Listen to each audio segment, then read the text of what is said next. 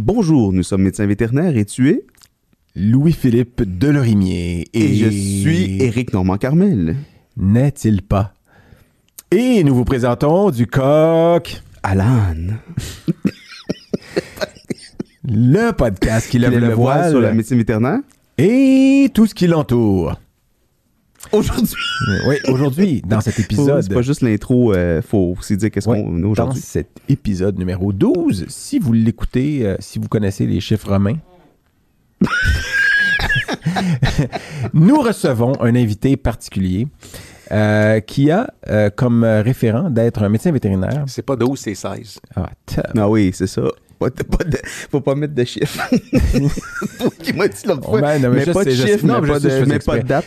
Ok, je, fais- oh, je faisais exprès pour le rater? Oh, ouais, c'est ça. Numéro 16. J'ai vraiment l'impression que c'est un accident de train en ralenti. On est bien trop long. Là. Ah, c'est beaucoup trop long. Ouais. Moi, je recommencerai ça du, de- du début de Ok, reste go. là. OK. Vous arrêtez ça de même. Non, mais là, ça avait plus Mais de non, mais c'est une intro, là. Non, mais continuez l'intro. Mais oui, continuons l'intro. Là. C'est- Tout, le monde, tout le monde meurt d'envie d'écouter ce qui s'en vient. Là. Fait qu'on, fait qu'on on retarde le moment. Oui, euh, là, c'est tu- comme un pré. euh, Tu rends ça difficile. Là. OK.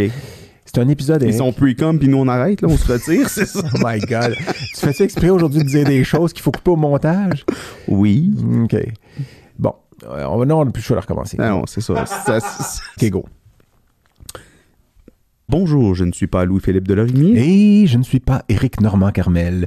Nous, nous sommes, nous sommes toutefois tous deux médecins vétérinaires et nous vous présentons du coq. Alan, le podcast qui lève le voile sur la médecine vétérinaire et tout ce qui l'entoure. Oui, et tout ce qui l'entoure aujourd'hui inclut d'avoir comme invité une personne que beaucoup d'entre vous euh, connaissent peut-être ou pas, mais ceux qui sont passés par médecine vétérinaire l'ont connu, euh, docteur Daniel Martineau. En fait, ils l'ont probablement connu comme professeur de pathologie à l'Université de Montréal. Oui, Et aujourd'hui, très intéressant, il va nous parler de- de- d'abord de, sa trajectoire, de son parcours qui l'a amené à rallier ses rêves d'enfance à sa profession? oui, oui, alors qu'il écoutait à la télévision le commandant Jacques-Yves Cousteau Sous les sur- mers.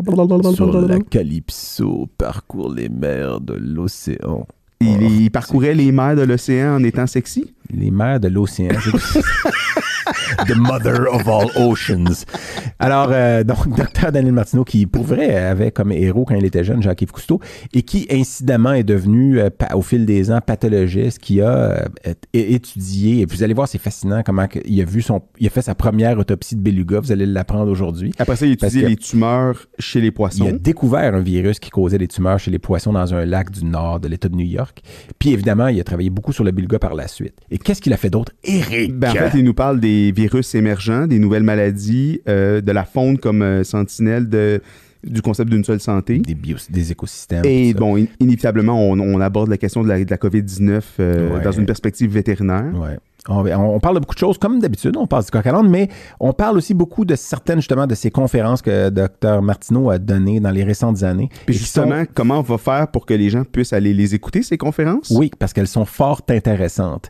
Alors, on Première va... étape. euh, comment ferons-on? Nous, nous ferons-nous ton... Et eux, Euh, Alors, vous n'avez qu'à aller sur notre page Facebook. première étape, c'est il faut s'abonner à la page. Oui, il faut à liker, la page. aimer, s'abonner.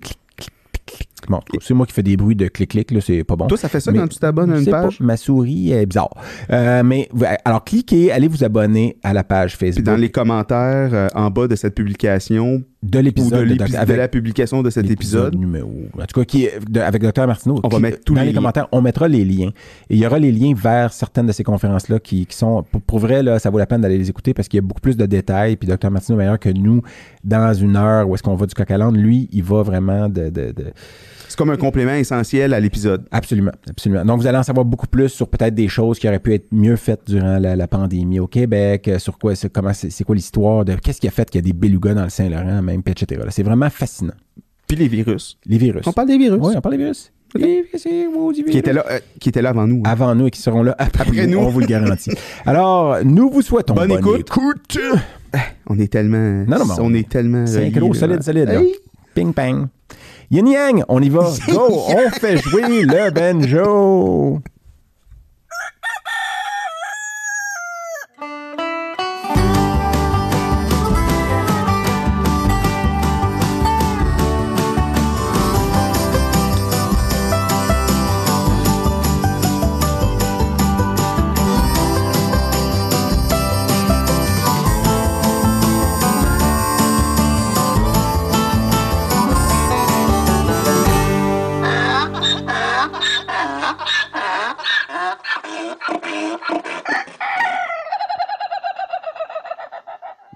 Et, nous revoici. Nous voici, nous voilà. Un autre épisode, le début d'un autre épisode. Ce n'est pas la fin. Vous n'écoutez pas la fin en ce moment.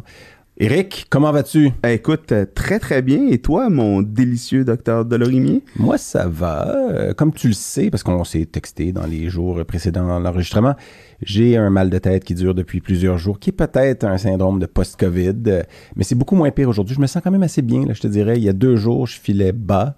euh, parce que j'avais une migraine qui a duré deux jours. Puis la dernière fois que ça m'est arrivé, une migraine qui dure plus que 24 heures, c'est quand j'avais eu chez nous une, une vétérinaire française qui était supposée rester deux semaines. quand j'étais en Illinois, puis qui était restée deux mois. Puis ça avait été. Ah euh, oui, c'est la fameuse ah, t'es pas obligé de mentionner son nom. Puis parce, parce que peut-être qu'elle nous écoute sur Spotify en France. Mais toi, Eric, comment vas-tu? Ben écoute, euh, c'est un peu un drôle de, de, de sentiment qui mêle euh, sais, euh, bien-être personnel, mais situation mondiale tendue. C'est comme un drôle Ouais.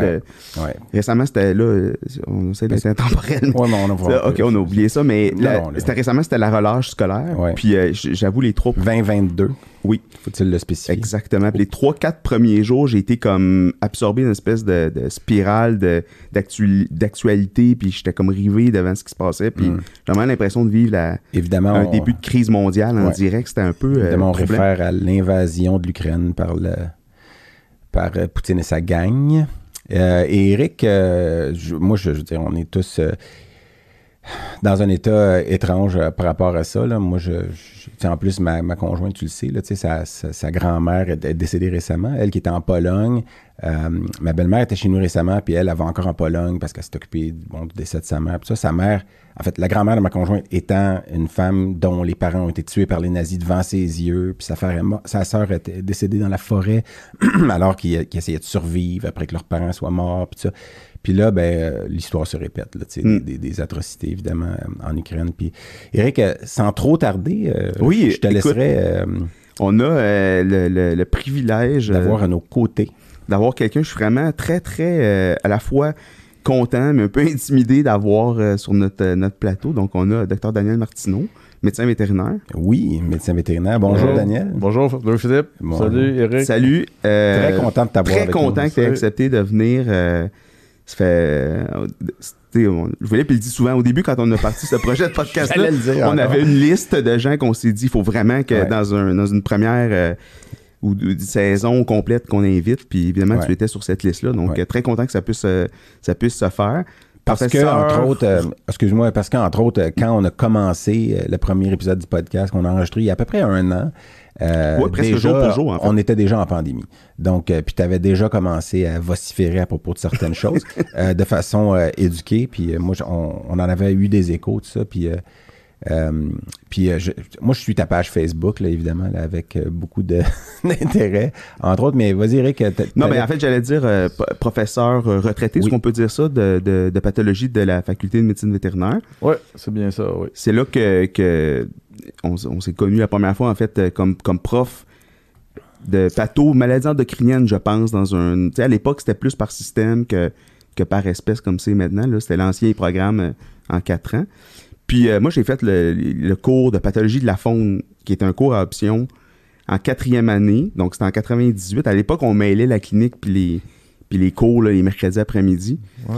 Puis euh, je me rappelle, on n'était pas beaucoup, on était 5-6 dans ce cours-là, mais ça a été un cours euh, qui m'a vraiment marqué, même si moi, je, je me destinais à la pratique plus des petits animaux, mais euh, moi, j'ai une curiosité naturelle, puis ce cours-là m'a introduit plein de concepts hyper importants, tu sais, les, les animaux sentinelles, la distribution géographique des maladies, euh, la biodiversité, toutes des choses que, curieusement, on n'entend pas tant parler que ça en médecine vétérinaire. On en parlait tantôt à, à d'onde. Mais bref, euh, moi, c'était, euh, été un des professeurs marquants de mon parcours en médecine vétérinaire, puis qui m'a sorti un petit peu de la vision tunnel des fois qu'on a de, de santé individuelle, puis, puis de, de- de médecine de population euh, plus classique. là. Donc, euh, je suis vraiment content que tu aies accepté de, de- de venir parler avec nous. Tellement d'affaires, tellement de choses que- qu'on, qu'on aimerait parler avec toi qu'on va essayer de, de se ramasser un peu pour couvrir toutes les angles. Euh, Merci, merci. Non, non, mais moi, je, je- je tu l'as introduit. euh, Daniel n'a pas dit grand-chose parce que tu as parlé presque plus que moi. ce, qui c'est est, ce qui est déjà un, un bon On départ. va, le noter, on va le noter, mettre une petite étoile dans le Mais cahier. moi, je regarde parce qu'on demande des fois aux gens tu voulais faire sa bio ou tu avais une bio ou tu viens de la faire ou... Non, ben non, j'avais une, j'avais une, euh, une bio, oui. Mais vas-y, Parce qu'on peut partir avec ça si tu veux. Euh, Moi, j'avais noté des choses aussi, mais je pense que tu as probablement fait un meilleur travail que moi là-dessus. là, parce que je sais que tu as gradué de, la- de- de- de l'Université de Montréal en 76, donc Ouais, l'année ça, des ouais. Olympiques. Euh, Ouais. Puis euh, ton année de naissance, si je ne m'abuse. Non. là. Un an après, je suis né en 75. Ah, OK. Euh, ce qui. euh, ce qui puis euh, moi, je, je- en tout cas. Puis après ça, tu as fait, t'as fait un, un IPSAV en pateau. Ça, Oui, savais des internats en bateau. Moi, j'ai fait euh, une résidence qu'on appelait dans ce temps-là IPSAB, ouais, en bateau, en même temps qu'une maîtrise. OK. Puis euh, ma maîtrise, c'était sur euh, les belugas. OK. Euh, Déjà, là, en 60. euh, Ça, on parle de 78. Là, Là, on vient de sauter deux ans de pratique. j'ai fait deux ans de pratique de 76 à 78. OK. On a sauté plus que deux ans, en fait. De 76 à 78, j'ai fait euh, deux ans de pratique des grands animaux. Euh, la colle, puis à Farnham. Euh, après ça, je suis allé au gouvernement. Je suis rentré à Agriculture Canada. Ça, c'était le contrôle des maladies chez les animaux de, la ferme, puis aussi dans les abattoirs. J'ai même fait de l'abattoir. C'est toutes des expériences euh, différentes, là, Ouais. complètement différentes, Ouais. qui ont toutes étrangement servi euh, à ce que j'ai fait plus tard. au- On fait jamais rien pour rien. Si j'avais un message à passer aux vétérinaires qui nous écoutent, c'est que toute l'expérience que vous prenez tous les jours, euh, ça va servir. Il faut Ouais. juste réfléchir de temps en temps à ce qu'on est en train Ouais. de faire. Ouais. Puis peut-être euh, voir ce qui se dessine à l'horizon. Ouais. Mais C'est intéressant parce que ça recoupe les propos d'une Ouais. jeune finissante qu'on a eue récemment qui disait exactement la même chose. Mm. Donc, euh, c'est une belle pièce de sagesse. Moi, mais moi j'ai- j'aime toujours ça savoir avant. là. Qu'est-ce qui t'a amené en médecine vétérinaire? Ah, wow! Ça, euh, moi, je devais avoir euh, 12-13 ans, puis euh, même avant ça, j'écoutais euh, Cousteau, Le Monde du Ah silence, puis il y avait une Mm. émission le dimanche, euh, c'était Cousteau, Cousteau, euh, la plongée sous-marine, euh, les océans, tout ce qui avait rapport à l'eau, au milieu aquatique. Alors, euh, je pensais, euh, je trouvais ça fascinant, euh, les dauphins, puis euh, les cétacés. Puis euh, là, à la fin de mon cégep, en sciences de santé au cégep Maisonneuve, je me demandais dans quoi j'irais bien. J'avais aucune idée. On était au mois de mars avant de faire application dans les universités. Puis là, j'avais pensé à la médecine humaine. Je m'étais dit, ah, je me vois-tu en médecine humaine? Puis euh, je m'étais dit, médecine vétérinaire, tiens, un flash. C'était devait être 2 heures du matin. Je me suis dit, ça, ça peut C'est jamais mener- 9 2 heures du matin, ça fait du sens. Là. ça peut mener à n'importe quoi. Ça peut mener euh, au dauphin, qui sait? Ouais. Puis il y a de la santé, il y a de la recherche, il y a tout ce qui m'intéresse là-dedans. Mm. Fait que, ah oui, non. Fait que j'avais euh, fait euh, application en médecine vétérinaire, j'avais été accepté. Fait que t'avais déjà un intérêt pour les mammifères marins avant d'entrer en médecine vétérinaire? Ah oui, Ok. ah. Moi, j'ai enseigné de la plongée sous-marine euh, au centre dans le temps Immaculée Conception, ce qui s'appelait euh, maintenant, ce qui s'appelle maintenant le centre Marcel de la Sablonnière à Montréal. Ah oui. Ouais, ouais. Puis euh, j'avais plongé euh, en mer euh, quelques fois. Euh, Puis, euh, ouais. T'es un grand amateur de voile. Est-ce que tu faisais déjà de la Ouais. voile à ce moment-là comme plus. Ça, c'est drôle. euh, la, la voile, en fait, euh, je vais continuer ma, ma biographie, puis on va arriver Tu vas à la à voile. ça marche. Ouais. Parce que la voile mène au beluga aussi. La voile et les belugas sont euh, très, très reliés ensemble. ouais. Et le fleuve Saint-Laurent, ouais. C'est que là, euh, en 60, euh, j'ai fait de la pratique de 76 à 78. euh, je suis rentré à Agriculture Canada. Puis le dernier poste que j'avais eu à Agriculture Canada était à Rimouski. Puis euh, Rimouski, je n'aimais pas bien ben le gouvernement. Alors, je trouvais ça un petit peu... c'était pas mes... mes, mes, mes, euh, comment je dirais ça? Dans tes ça, ça cordes, me là, passionnait pas, tiens. Ouais. Fait que euh, j'avais pensé à retourner euh, aux études dans les... aux études, faire une maîtrise. Euh, J'avais pas trop en quoi. Puis euh, j'avais pensé aux mammifères marins. J'ai euh, j'ai été voir euh, à ce moment-là Pierre Bellan à Rimouski, Ah ouais. qui était directeur des, euh, du, du CREP, le Centre de recherche en écologie des pêches. Alors, c'était la pêche aussi en Canada. Lui, il était à Rimouski. Puis, euh, il m'avait dit non, on travaille sur des poissons, les, les belugas, non, il n'y a personne. C'est pas nous autres, c'est à Montréal, euh, l'Institut de biologie arctique euh, Mhm. de pêche océan Canada, Sainte-Anne-de-Bellevue. Est-ce que, les belugas à ce moment-là étaient déjà considérés une ben, en fait, du- de l'estuaire une population Menacée. qui était en danger ou euh, Non. euh, c'était, inconnu, les Bilgas. hein. Maintenant, c'est l'étendard, tout le Ouais, monde ouais. connaît ça, mais à ce moment-là, c'était, complètement inconnu. là. Mm. Juste pour vous situer, il y avait un bateau qui faisait de l'observation des baleines. Ça appartenait à la Société de Mm. Québec. Mm. Il affrétait le traversier de trois pistoles euh, pendant une couple de mois en été, puis il y avait peut-être 2000 visiteurs euh, qui partaient de, je pense, de trois pistoles. Je me rappelle plus exactement d'où ils partaient. Mais c'était des touristes ou c'était pas de la recherche, là? Tu parles de. C'était pour aller rega- regarder les baleines. Puis, euh, Strictement euh, du tourisme, puis euh, des gens intéressés à aller voir des cétacés. 2000 par année, ouais. Qui doit avoir presque ça par jour maintenant. de- de- Maintenant, Ben, avant- euh, avant la moi, pandémie, les derniers mettons. chiffres que j'ai, c'était 400 000 visiteurs à Tadoussac seulement, Eh. excluant euh, Ouais. Grande-Bergeronne. Ça, ça date déjà. là. Mm. Ça doit être plus que ça, en fait. Mm. Juste une parenthèse, euh, tout ce monde-là à Tadoussac, en passant, toutes les eaux usées s'en vont direct dans le fleuve. hein. Ah oui, il y a pas d'usine de aucun traitement des eaux. traitement à à Tadoussac. Tadoussac. Alors, toutes les toilettes du Grem, par exemple, c'est vidé euh, exactement là où sont les belugas euh, directement. ouais, ouais. c'est que, euh, une euh, ironie. je ferme la parenthèse. ouais. Puis euh, donc, j'étais allé voir Pierre Bellan, puis là, il m'avait dit euh, non, les Belugas, c'est pas nous autres. Mais il dit dans deux semaines, ça c'était en septembre 82, il y a un conférencier qui vient de Montréal, Dave Sargent, je me rappelle encore. Puis il travaille sur les Belugas. C'est Monsieur Beluga au Canada. Alors, deux semaines plus tard, je m'en vais, c'était à l'Université du Québec, à l'UQAR, dans ce Mm. temps-là. Mm. Il donne sa conférence.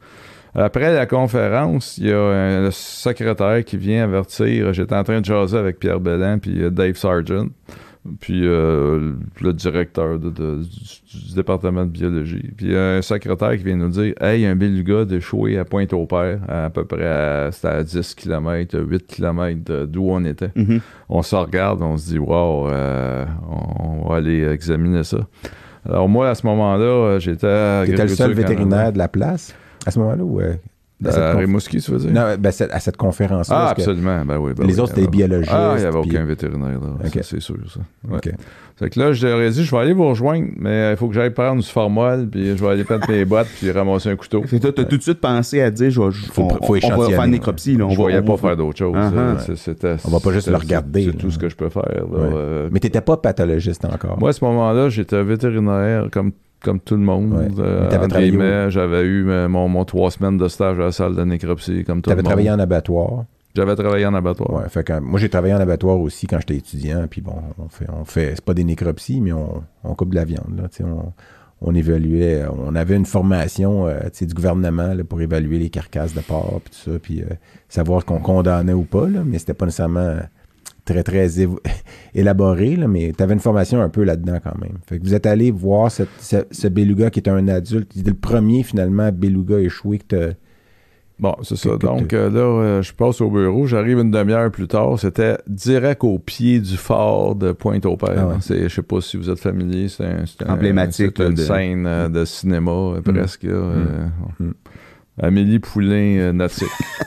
Fait que là, j'arrive là, puis je vois un beluga euh, au pied du fort. Ça avait l'air d'un extraterrestre. Ah la peau luisante Ouais. avec le soleil qui se couchait. Ah hein, ouais. La tête ronde, puis, était rendu globuleuse, 7, 8 ouais. heures. Moi, j'avais jamais vu euh, ça hein, en nature comme ça. J'avais vu ça dans l'eau vivant parce que j'avais commencé euh, à faire de la voile à ce moment-là. Puis euh, donc là, je dis euh, est-ce que je peux le- l'examiner? Il dit oui, oui, on a fini. Mais je dis qu'est-ce qu'est-ce que vous avez fait? Parce que euh, il y avait il y avait rien. La, la carcasse était intacte. Il y avait un tape de déroulé Il pour avait mesurer la mesuré. longueur. Ouais, c'est tout. Il avait pris des Fait photos. qu'il y avait un petit trou dans le côté, dans l'abdomen. Puis là, euh, M. Sargent, il dit Ah, j'ai pris l'ovaire, un ovaire, puis j'ai pris euh, du gras. Puis Je dis C'est ça que vous faites? Il dit Oui. Fait que C'est toi qui viens de donner là, une il dit, conférence. on est intéressé à savoir combien est-ce qu'il y a eu de, de- de petits, combien de gestations qu'il y a eu. Et puis aussi, on trouve des polluants dans le gras. Ah bon. Fait que là, si ça vous dérange pas, je vais, je vais l'ouvrir. Puis, euh, ah ouais, fait que là, je, je rouvre ça. C'était euh, un peu une révélation parce que c'était très, très semblable à une vache. Ouais. C'est des polygastriques, ils ont plusieurs estomacs, ils ont des poumons. euh, c'est pas, c'est pas tellement différent. Excuse-moi, Daniel, la- l'anatomie du beluga était décrite ou pas encore à ce moment-là? Oh, c'est, euh, c'était décrit c'était un peu, décrit. un peu, par, par, par exemple par euh, des Russes. Il y avait, j'avais trouvé une thèse par après euh, faite par des Russes dans les années Mm. 60, euh, traduit du russe par un Américain. Euh, je me rappelle plus, euh, John Hopkins. Mm. Euh. C'était de la littérature qui était difficile à obtenir. Mm. C'était pas facile. Il n'y avait, pas, il y avait pas l'Internet dans le temps. Ouais. Mais beluga en russe qui veut dire blanc, là.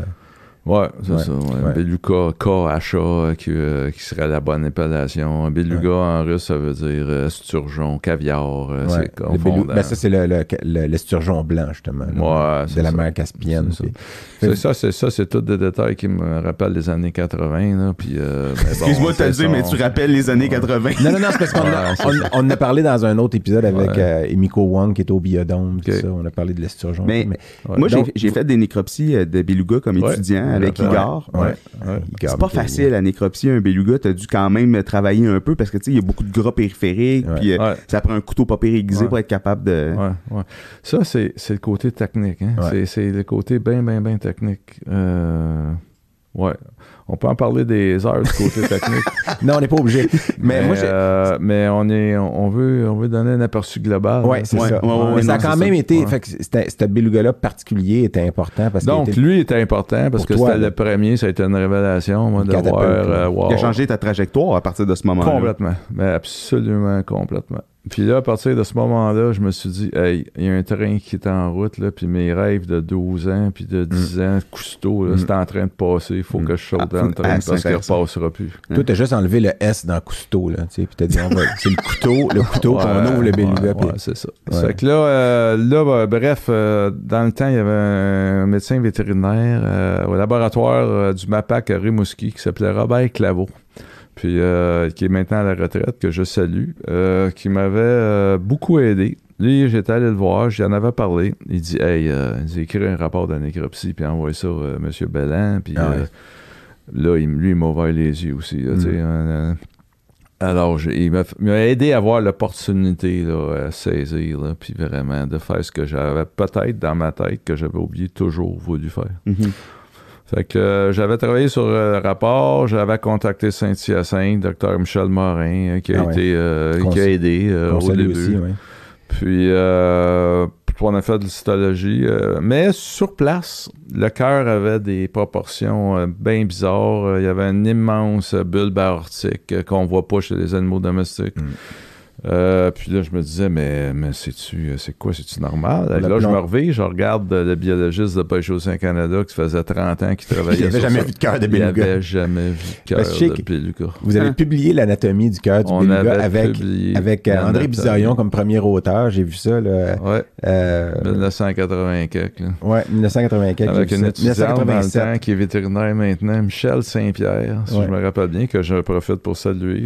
Parce que c'était Ouais. publié dans Journal of Morphology. Ah. C'est comme ça, Ouais. une revue que je On connaissais a fait pas. mais- deux. Il y avait un article sur l'anatomie du cœur, puis un autre sur la vascularisation. Alors, euh, Michel Saint-Pierre avait, euh, avec euh, Dr Bizarion, qui avait l'expérience pour ça, avait Ouais. injecté du latex dans les euh, veines, Hey, dans mais les moi, je me rappelle, étudiant probablement au secondaire, fin secondaire, c'est juste d'avoir visité les portes ouvertes de la faculté et ce cœur, ce casque-là là, en résine, c'était un des éléments clés de, de- de la visite. Ouais. J'avais insisté pour que ces affaires-là soient vraiment qu'on commence à sortir des chiens puis des chats puis des vaches puis des cochons parce que pendant mes quatre ans comme vétérinaire, euh, inutile de dire que j'avais complètement oublié les rêves d'aller dans les cétacés là, parce que dans le temps, vous vous vous remettiez dans le temps un peu là.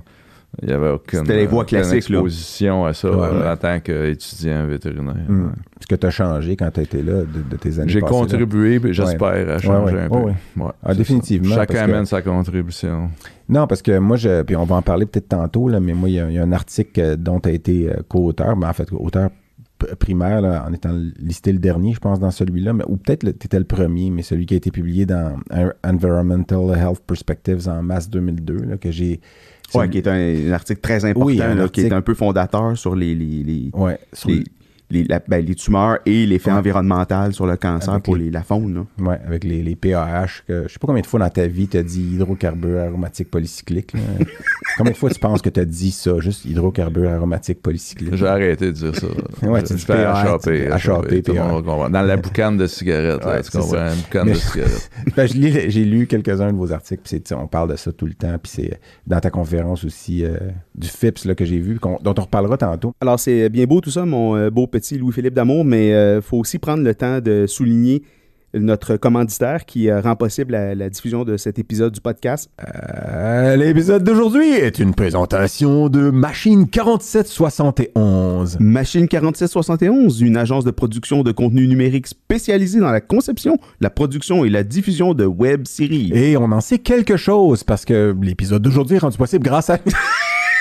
C'est la boucle qui ne finit plus. Non, pour vrai, les studios de Machine 4771 sont l'endroit à aller si vous, vous avez des idées d'éventuellement faire un podcast, une web série. Eric, pourquoi? Ben, en fait, ils ont été le phare dans la nuit pour nous, ceux qui ont rendu possible la, création ou la mise en onde de ce podcast.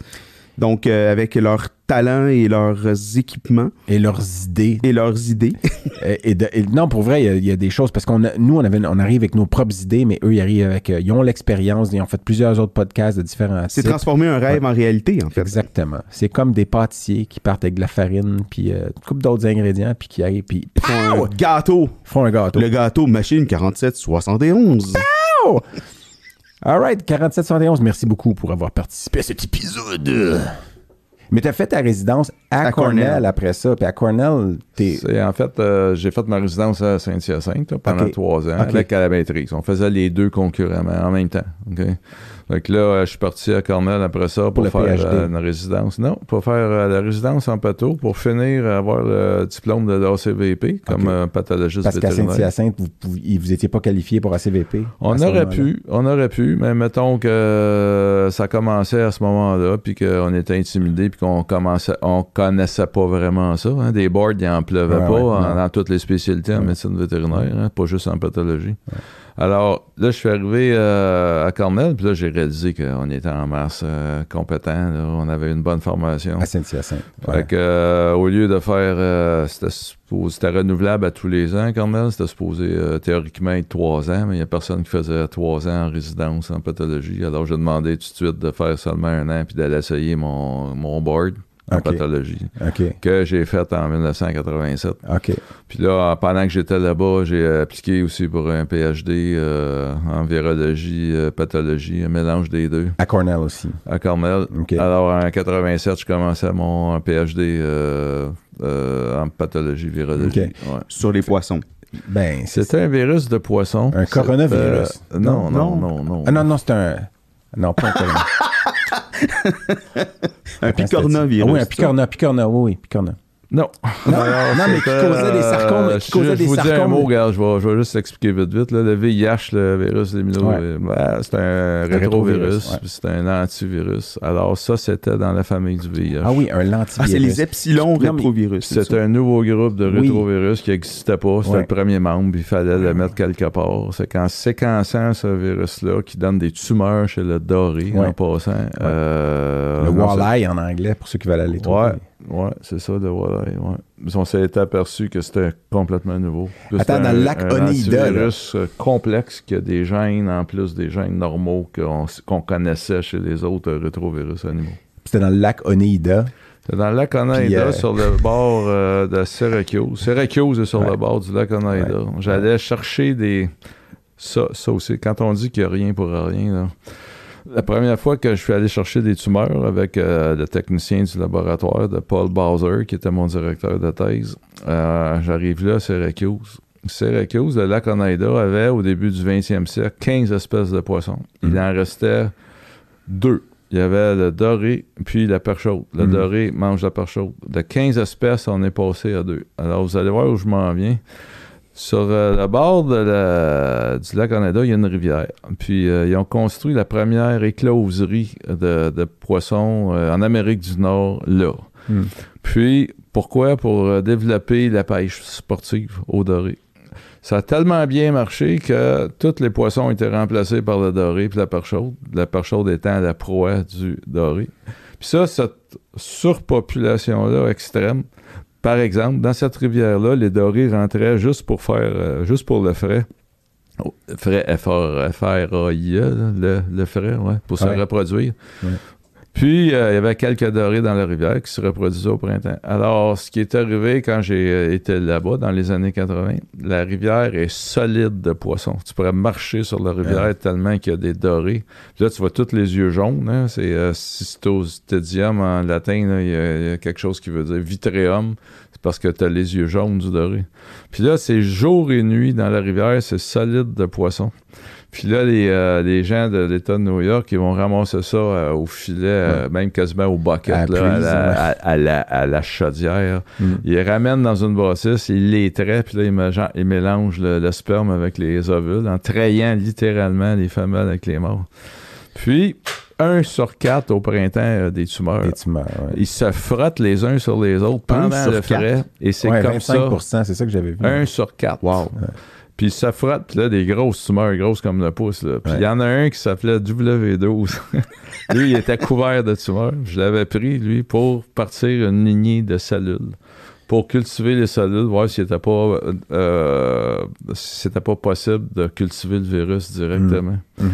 Fait que, euh, tout ça pour dire que tu as remplacé la biodiversité de ce lac-là de 15 espèces de poissons à 2 espèces de poissons, ce qui favorise la transmission d'un agent infectieux extrême Qui par voie sexuelle, par voie vénérienne, Ouais, comme le VIH. Alors ça, ça m'avait un petit peu Hmm. mis la puce à l'oreille. Je me suis dit, wow, il y a quelque chose de super intéressant. C'était au moment où le Là, VIH... j'en profite pour montrer là. là, le continuum Ouais. de poissons allumés.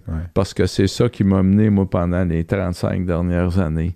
Le- de montrer à des étudiants Saint-Hyacinthe, des étudiants vétérinaires, qu'on est des animaux. Et ça, au sens littéral, Ouais. biologique et infectieux.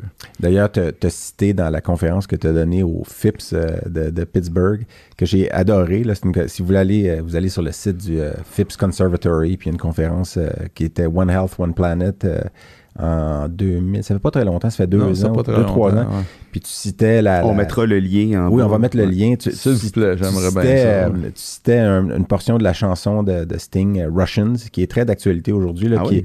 est- où, il, où dit euh, We share the same biology regardless of ideology. Puis tu le citais sur une de tes slides. Puis euh, c'est une chanson que je connais parce que évidemment que tout le monde re- reconnaît, là, puis qui est très d'actualité avec euh, l'envahissement, l'invasion de l'Ukraine. euh, Puis là, je dis l'envahissement, c'est un terme d'oncologie, mais c'est la même chose. L'invasion, envahissement, puis euh, le cancer à Poutine. là. Mais il y a aussi- Dans ce cas-là, mais. Non, euh, donc, tu avais cité ça, puis euh, tu, tu parlais justement de One Health, One Planet, c'était l'objectif de cette euh, conférence-là. Puis tu parlais justement aussi de ton, de- du virus, euh, puis du VIH, puis de comment on n'apprend pas. Là. Euh, ce qui est un terme récurrent dans ce que tu fais, parce que aussi ta, ta conférence de, sur, récente, dont on va parler dans quelques minutes, là, sur le coronavirus, c'est aussi une conférence sur comment se fait qu'on n'apprend pas de nos erreurs. Puis, puis à la limite, la guerre en Ukraine, c'est aussi la même chose. Là. On n'apprend pas de nos erreurs. L'humain est fait comme ça. On on Vas-y, Eric. euh, Non, mais en fait, c'est parce que ce qui est en filigrane de ça aussi, c'est tout l'impact de, de- que les humains ont sur leur environnement, le, le remodelage du paysage. En fait, il n'y a plus beaucoup de kilomètres carrés qui n'ont pas été remodelés par l'homme. Tu, parlais de la perte de, biodiversité, puis à quel point nos comportements favorisent des trucs comme la transgression des, barrières d'espèces, en, en augmentant des en faisant de la surpopulation, en faisant une perte de, diversité. Puis il y a aussi le fait qu'on se rapproche de plus en plus de la faune sauvage. On est, on est de plus en plus, on empiète sur les, espaces de, de- de la faune sauvage. Puis c'est ce qui favorise l'émergence de nouvelles maladies, entre autres virales, non? Oh, oui, absolument, absolument, c'est sûr. Euh, non seulement on empiète sur euh, le territoire de la, de la faune, mais on amène la faune euh, dans le territoire de l'humain, comme les Chinois, c'est ça. hein. La faune dans des marchés. euh, on, empile des, des, des cages de souris, de souris, de chauves-souris, ouais, sur des euh, cages de pangolins, puis sur des cages de, de, de chats puis euh, les, les, euh, chauves-souris défèquent sur Mm. euh, les pangolins. alors, puis là, tu as des gens, des centaines de milliers de, de personnes qui passent là-dedans tous les jours Mm. avec des marchands. Puis ça, c'est mon frère qui a séjourné en Chine qui me contait ça. Il dit, t'as les marchands qui arrivent là, ils couchent en dessous, aux autres. Pendant deux, trois jours, le, le temps de vendre leurs chauves-souris, puis euh, dans, la, dans les fientes de, Mm. de chauves-souris, puis de pangolins. des incubateurs. ouais. Fait que la question, c'est euh, c'est, euh, comment ça se fait que ça arrive pas? Plus souvent. Ouais. C'est pas que Ouais. c'est pas que c'est un événement extraordinaire, c'est comment on est bien chanceux que ça soit pas arrivé euh, plus plus souvent. Mais en fait, on oublie que ça arrivé quand même de façon catastrophique avec le VIH avant. hein. Le Mm. VIH, c'est ça qui s'est passé. euh, c'est euh, la viande bushmeat, c'est des Africains qui qui hackent, qui qui bûchent à machette sur des des carcasses de singes puis qui baignent dans le sang. Puis c'est de même que ça s'est passé, le, le l'antivirus de singe des humains qui est devenu le VIH.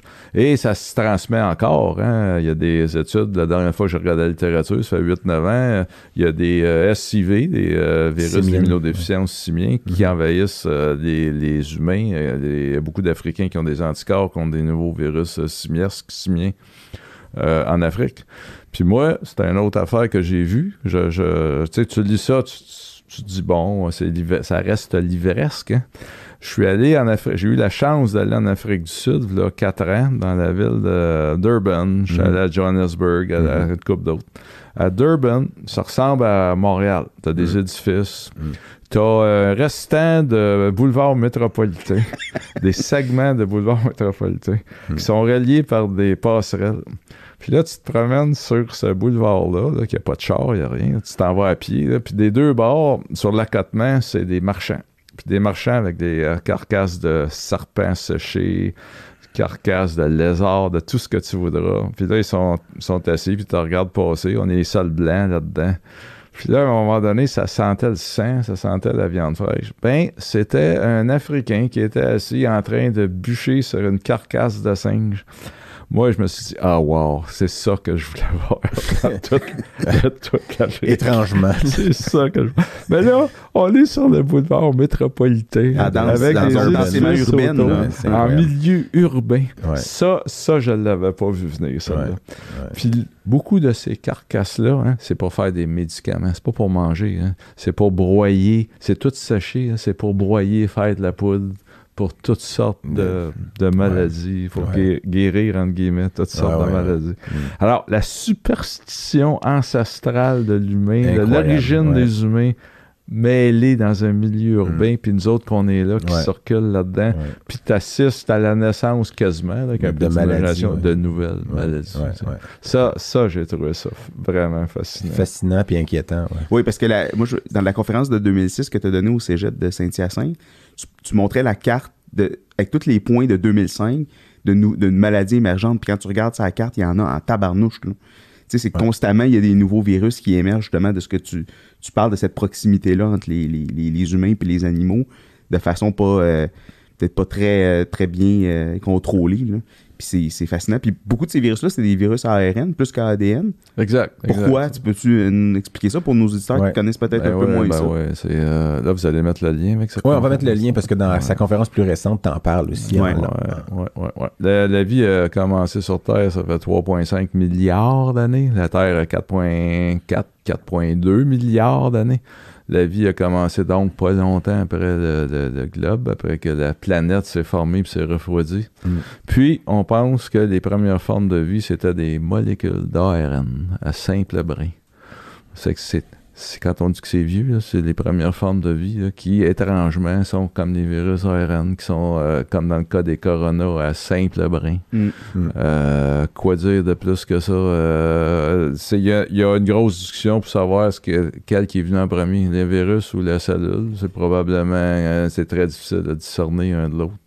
Alors, ces virus-là, c'est vieux. Ils en ont vu bien plus que nous autres. Mm. Puis, euh, est-ce que c'est surprenant que ça crée encore des maladies? Euh, absolument pas, dans le fond. C'est, euh, Mais il y a une capacité de mutation qui est beaucoup plus élevée, par exemple, que les autres formes Ouais, de vie. Là, c'est ça. Là, on touche au fondement de la vie sur Terre. Comment c'est arrivé la vie sur Terre? Ça te prend de la diversité. Ça prend que les molécules d'ARN ancestrales, là, 3,5 milliards d'années, en se multipliant, en se répliquant, produisaient des erreurs. Il n'y en avait pas une de pareille à l'autre. La nature s'asseye. C'est ça le premier C'est mécanisme. essai-erreur. Reproduction, diversité, ça c'est fondamental. Toi puis moi, on se regarde, on n'a pas là les mêmes faces. Ouais. Peut-être heureusement pour toi, peut-être heureusement pour moi.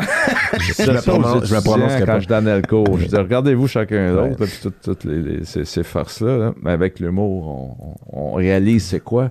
fait que les molécules d'ARN, c'est la même chose. Leur face, c'est leur séquence là, pour, pour simplifier. Mm. Puis ça, en ayant cette diversité-là, tu viens d'avoir... Donc, on a la réplication qui est la reproduction pour les mammifères. Pour un virus, c'est la réplication. La Mm. diversité. En faisant des, entre guillemets, erreurs. Mm. Mais les erreurs, c'est pas des erreurs, c'est le mécanisme principal de la vie, que les virus ont poussé à un, un point extrême. Puis le troisième point, le tripode de Darwin, ces trois éléments-là, c'est la transmission des traits. Ça veut dire que toi, ton, ton, ton, ton père était pas un grand minx, probablement. Non. Alors, c'est ça. J'ai averti mon fils aussi. Vous regarderez les épisodes vidéo pour ceux qui écoutent. ça. euh, Moi, mon père avait pas des bons yeux, ben, je suis mieux. Tu sais, Mm. euh, fait que transmission des traits, c'est ça.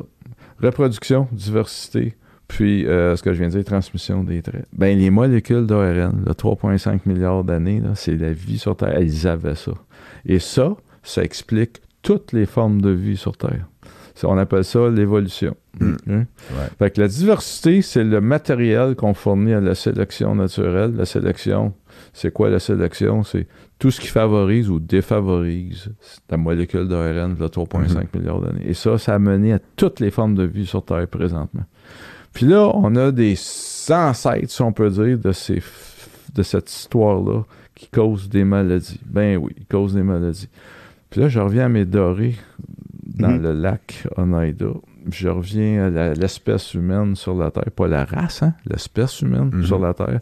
Ben, ça ressemble au lac Oneida un peu. Hein? Mhm. Puis, puis si on met là-dedans des, de la faune, puis on fait circuler 100 000 personnes par jour dans un milieu où tu as Mhm. toute la diversité des virus ARN, comme Ouais. par exemple les chauves-souris. Ouais, les Pour- marchés. Pourquoi les chauves-souris? Les chauves-souris, il y a 1200 espèces de chauves-souris sur la Terre. Il y a 5500 espèces de mammifères au total sur la Terre. Ben, est-ce que c'est surprenant que les chauves-souris soient impliquées dans tous ces épisodes-là? Absolument pas. Mais c'est des réservoirs à virus aussi. Il y a pas un- ils n'ont pas une Un particularité de... de, de porteur. Ouais, euh, c'est, euh, il y a eu des, des articles euh, beaucoup sur pourquoi les euh, chauves-souris ont tant de. Puis là, j'écoutais ma, guillemets, ma ouais. conférence d'hier, puis Ouais. euh, là, je suis en train de me répéter, là, mais c'est un peu ça pareil. Il y a eu beaucoup d'articles, comme par exemple, euh, un peu farfelu, puis là, tu peux voir quasiment qui. euh, Je me rappelle de. tu peux voir des, des biologistes qui, qui, qui, finalement exploitent leur, leur spécialité. Il y, en a, il y en a qui disent que parce que c'est le seul mammifère à voler, il dépense beaucoup d'énergie. Puis là, il peut pas perdre d'énergie à combattre des virus. Fait que son système immunitaire laisse un peu aller.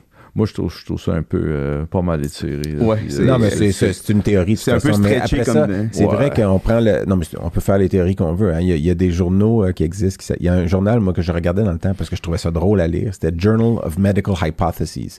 Fait que c'était un, art- c'était un journal dont les Oui, articles. je connais, mais c'est pas ça. là. Non, C'est- non, non, c'est je plus sais, sérieux mais- que ça. C'est dans PNAS qu'on parle. Oui, là. Sauf que pas, quand euh, même, il arrive pas avec. Est-ce qu'il il arrivait avec des données qui supportaient leur hypothèse, j'imagine, là? Mais il reste Ouais, que, c'est ça. on le sait avec le coronavirus, que on peut avoir la même charge virale, nous deux, puis avoir été vaccinés de la même façon, puis pas avoir développé, un, la même immunité avec les doses qu'on a eues, puis après ça, pas avoir les mêmes récepteurs, puis monter une réponse inflammatoire qui est bien pire, un de nous deux, puis donc on va être plus malade, puis pourtant c'est le même virus, la même souche, la même euh, charge virale. Donc il y a des différences. Pourquoi les chauves-souris, eux, en montent pas de, de tu sais, f- montent pas les signes de maladie? Ils peuvent arriver avec leurs hypothèses, mais il reste que ça demeure. La, réponse finale, c'est que c'est des réservoirs à virus. Puis Wuhan, euh, parce que tu en parles aussi du laboratoire qui a évalué, qui, étudiait, qui étudie ces virus-là, entre autres beaucoup les coronavirus, puis ces variants, mais ah, puis, puis euh, toutes les différentes souches. Mais pour qu'est-ce qui est arrivé, puis ça va arriver encore, c'est sûr. C'est pour ça que vous le prédisiez, vous étant toi, puis la communauté scientifique qui disait il va en avoir d'autres. Il y a eu le SRAS en 2003, il y a eu. Puis les, les pandémies, ça arrive de façon, de façon cyclique, mais c'est- Ça va arriver plus souvent, puis de façon plus. euh, Mais là, les conditions gagnantes, tu faisais, tu faisais Ben, référence à la la- surpopulation. la les conditions gagnantes sont vraiment réunies pour qu'il y ait une accélération Ouais. de ces, pandémies pour, mondiales. euh, pour euh, les virus, pour Ouais. euh, le monde ARN, euh, qui reviennent nous euh, remplacer. On a fourni les conditions euh, Ouais. pour ça, ouais, c'est ça. Mais on le répète, là, mais ce, lien-là, on va le mettre parce que tu as une conférence qui dure à peu près une heure que tu as donnée en 2021, là, c'est tout récent, là, en décembre 2021 pour le- l'Association des microbiologistes du Québec.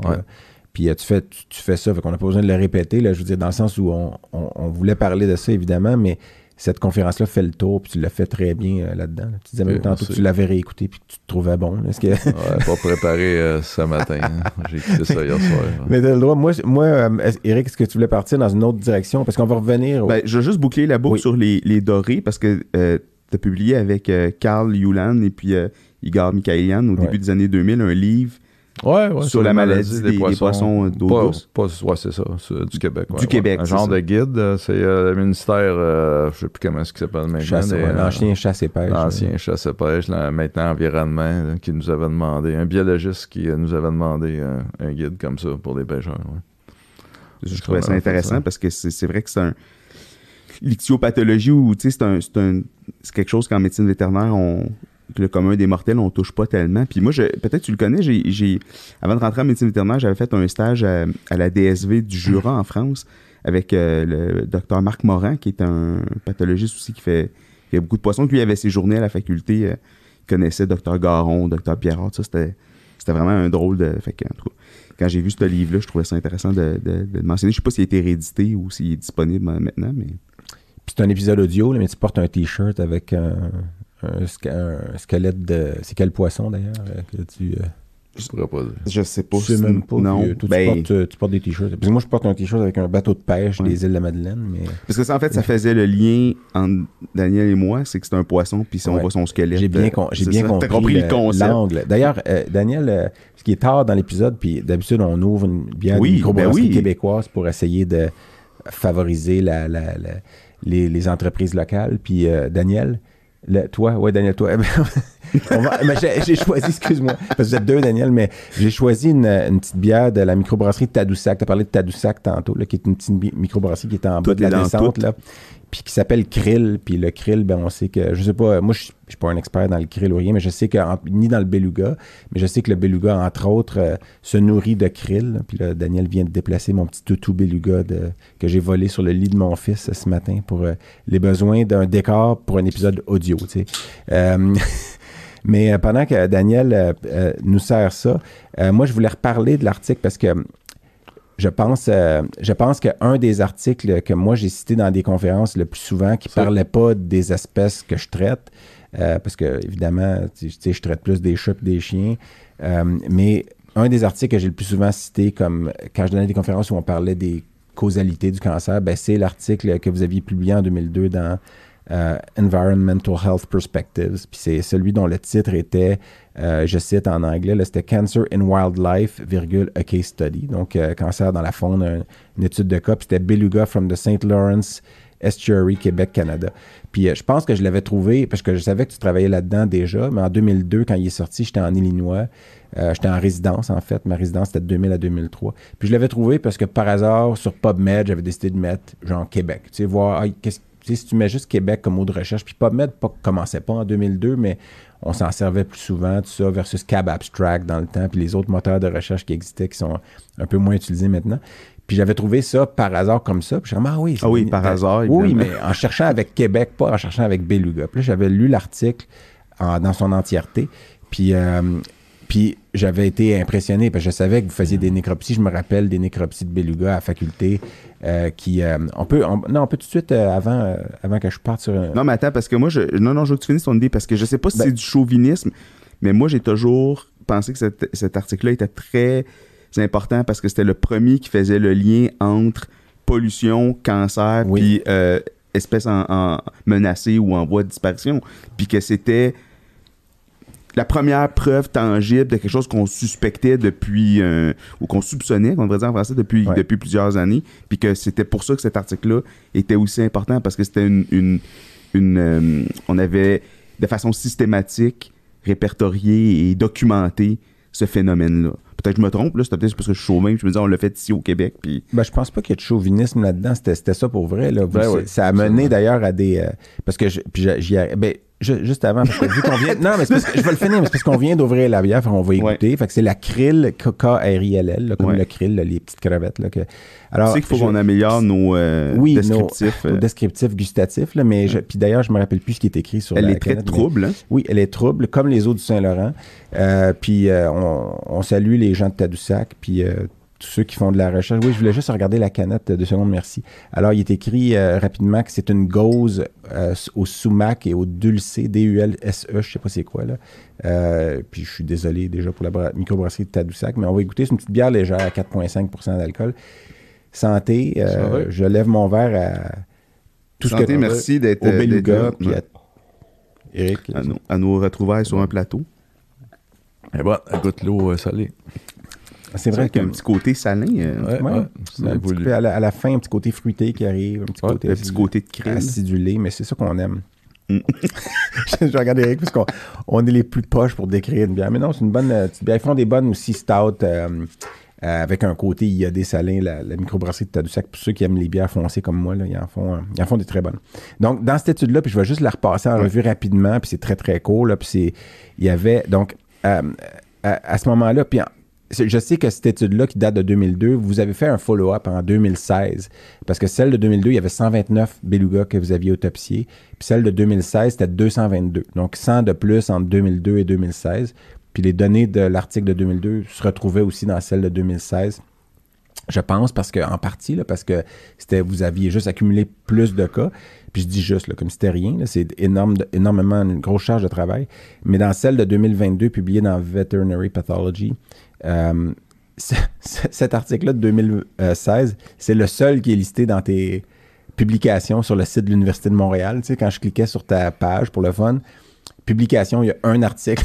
je me disais, probablement que tu avais peut-être décidé de de- Que c'était le plus important. Oui, que c'était. Mais non, c'était celui de Vet Pathology que tu avais, cité. Fait que je sais pas si tu le savais, là, mais de toute façon, t'es. Non, je savais pas. comme- Mais je voudrais juste euh, dire euh, quelque chose, par exemple. C'est euh, j'ai fait euh, des belugas beaucoup euh, au début, hein, au tout début, dans les années 80. Mais après ça, c'est beaucoup euh, Stéphane Lair Ouais, qui Stéphane a pris euh, la- le relais. Alors, euh, je voudrais le saluer en passant. Il en a fait. euh, il y avait eu aussi euh, Igor Michaelian Igor qui en a fait beaucoup.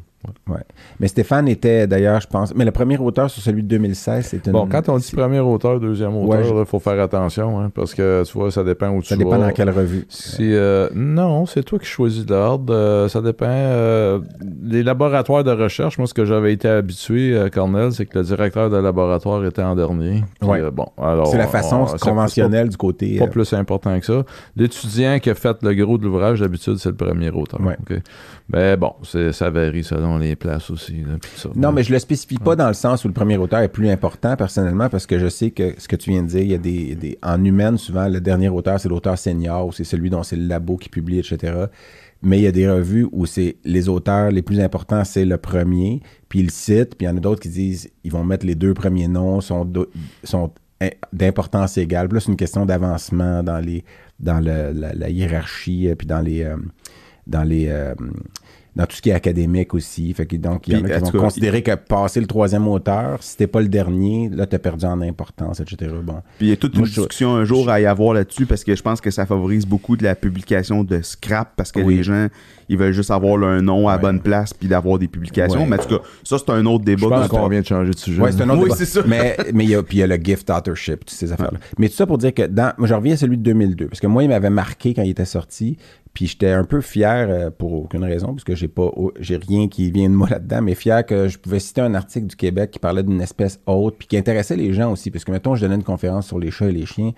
euh, puis je parlais de cancer puis de causalité. Puis là, j'arrivais, je dis bon ben, il y a un article qui va qui parle de causalité, puis là, j'arrivais avec l'article du beluga. Les gens, ça, ça intéressait les gens aussi beaucoup à savoir ça, qu'il y a une population de baleines blanches déjà dans, dans le fleuve Saint-Laurent au Canada, tout ça. Euh, puis dans cette étude-là, dans celle de 2002, parce que la raison pourquoi je parle plus de celle-là que celle de 2016 aussi, c'est que le nombre de cancers que vous avez diagnostiqués ou que Stéphane et le reste euh, a chuté par la suite. Puis euh, en, en fréquence un peu. Les cancers gastro-intestinaux surtout.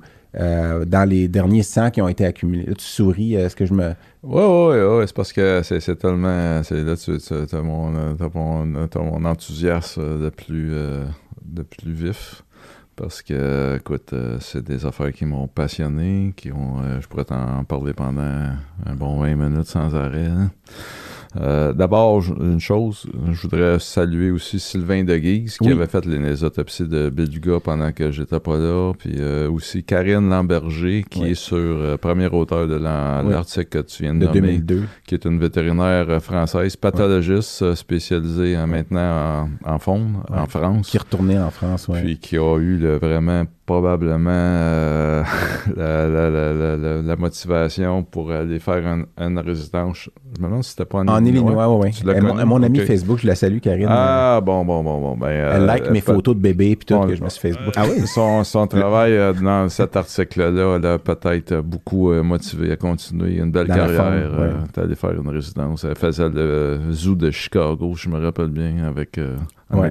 Ouais, c'est là qu'on a déjà, elle m'a déjà même, euh, on communiquait à propos de cas de, de tumeurs, de, de, mettons, de pinnipèdes, des choses comme ça quand était au zoo puis à l'aquarium. OK. Donc, euh, ce que tu es en train de raconter, là, que les euh, tumeurs ont complètement arrêté. euh, non, j'ai pas dit qu'ils ont complètement arrêté. Oui, Il y avait- oui, oui. Non, non, c'est vrai aussi. Les tumeurs du système digestif qu'on soupçonnait être dues à l'ingestion des HAP qui Ouais. contaminent les vers dans le fond du. Saguenay euh, ont complètement arrêté. euh, puis on a montré que les belugas qui étaient nés dans les années où il y avait le plus de HAP dans le fond du Saguenay, c'est ceux-là qui avaient le cancer, un Mm. gros cancer Ouais. du système digestif, étayant ainsi l'étiologie des HAP, Ouais. le rôle des HAP dans les tumeurs. Les HAP, encore une fois, c'est ce qui cause le cancer du poumon chez les fumeurs et l'exposition au HAP, le cancer de la vessie chez les travailleurs des alumineries. Alors, on revient encore au Ouais. One Health, le Ouais.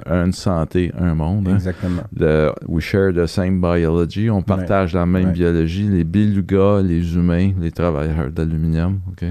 parce qu'ils sont exposés aux mêmes agresseurs, que ce Mm. soit des agresseurs chimiques ou viraux. Puis euh, on peut parler du corona dans la même ligne de pensée. Fait que tout ça pour dire que ce qui est arrivé dans les, je pense que en 98, l'inondation du Saguenay a recouvert les euh, sédiments. C'est Hmm. peut-être un facteur contribuant qui a stoppé l'accès au, euh, aux vers, parce que les belugas mangent des vers dans le fond des- du Saguenay. C'est là que se ramassent les HAP.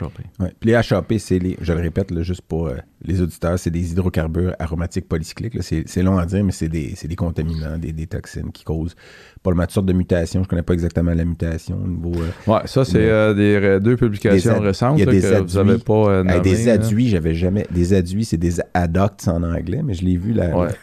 Ouais. Donc, c'est les HAP, ils font des métabolites quand ils sont dans les cellules intestinales. Puis ces métabolites-là sont extrêmement réactifs. C'est des époxydes, puis ils se lient à l'ADN. Mm. Puis ça fait des gros motons. Fait Ce qu'on appelle quand- les adduits. là. Ils vont se coller à l'ADN. puis- Ouais, adduit, ça dit rien à personne, mais des gros motons, euh, quand, l'ADN, euh, ça, ça dit quelque chose. parce que là, quand l'enzyme qui, euh, qui va copier l'ADN passe, polymérase. comme dans les cellules épithéliales d'intestin qui se renouvellent continuellement, ben il s'enfarge dans le gros moton. Ouais.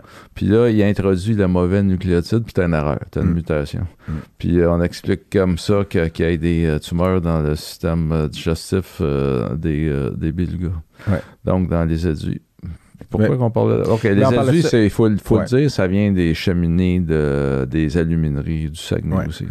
Ben, sauf que tu as dit un truc qui est vraiment intéressant. Ça fait que, euh, on- l'hypothèse, c'est que la- la- le gros euh, déluge qu'il y a eu, qui a fait que des sédiments ont recouvert le fond, aurait eu un impact sur l'accès finalement. Pour réduire l'accès au Hmm, verre. C'est possible, Ouais. c'est possible. Puis aussi, il faut dire que l'Alcan, jusqu'en 1976, il envoyait tous les résidus des cheminées euh, directement dans le Saguenay, Mm. sous forme liquide. C'était très concentré. Puis ils ont arrêté ça euh, dans les années, à la fin des années euh, 70. Mm. Alors ça, ça a fait baisser aussi les concentrations de HAP dans les vers, dans le fond. Parce que les belugas sont un des rares cétacés à manger des vers, Mm. dans le fond. Euh, ça, c'est particulier. Puis, évidemment, les, euh, les gens de la région, dans le Saguenay, ça, c'était dans l'article de 2002, ils, ont des, ils avaient des cancers digestifs en plus grande fréquence que le restant de la province Du de petit Québec. intestin, c'est ça? Ouais. Du petit intestin, entre, entre Ouais. autres. Là. Puis ça, tu avais eu une lettre, ben, j'aimerais ça que tu en parles, là, parce que tu en, as parlé dans ta conférence tu avais donnée au FIPS, là, mais tu avais reçu une lettre euh, d'Alcan suite à la publication de cet article-là en 2002. Euh, c'est une lettre de deux pages qui avait été que, tu avais reçue puis qui avait des copies conformes qui avaient été envoyées à l'université puis au gouvernement, je pense aussi. Oui, ça avait été envoyé au recteur de l'Université de Montréal, au, recteur, qui était, je me rappelle même plus de son nom dans ce temps-là, mais ça a changé. Ça a été envoyé au, euh, au doyen de la faculté de médecine vétérinaire, qui était Dr Raymond Roy. Ça avait été envoyé au directeur de mon département, Dr Rupaner, à ce moment-là. Puis ça disait que, évidemment, que l'alcan n'était pas relié du tout au cancer de beluga, qu'il n'y avait rien à voir là-dedans. Puis ça, juste ça, savoir ça d'une multinationale quand tu es en train de demander pour ta permanence, c'est très intimidant. Puis Mm. c'est très fort comme... euh, Mon père était notaire, il est décédé malheureusement, puis dans ce temps-là, il m'avait dit, euh, tu sais pas dans quoi tu t'embarques, ils vont te poursuivre, puis ils vont te demander un 8 kilos, euh, un slap saut, euh, puis ils, vont, ils vont te mettre à terre. Parce que tu mentionnais dans ta conférence, puis c'est pas drôle, mais que tu te sentais comme Erin Brockovich. Là. Euh, Ma fille, ma fille m'avait dit Paye un bon film de sortie euh, d'avoir 10-12 ans. Erin Brockovich, viens, on va aller voir ça ensemble. Ouais. dit non, j'irai pas voir ça. Puis, mais, mais quelle a été la réponse des autorités universitaires? Est-ce qu'ils t'ont appuyé? C'était. Radio Zéro, comment est-ce que vous dites ça? là? Zéro. ah, c'est la ligne si- flat, ouais, là. c'est ça. La ligne Silence flat, radio, rien, silence radio, Et ouais. silence radio. Et Ouais. plus que ça, euh, le- il y avait un, un employé de la direction qui venait me voir, puis il me disait il faut que vous répondiez à la lettre de l'Alcan, absolument. Ben, je dis qui fait dire ça? Ça vient de Montréal, la direction de Montréal. Ça, venait du bureau directeur. Il faut que vous répondiez à la lettre. Euh, alors, moi, genre, tu dors pas bien, là, parce que ça, ça va pas si bien que ça.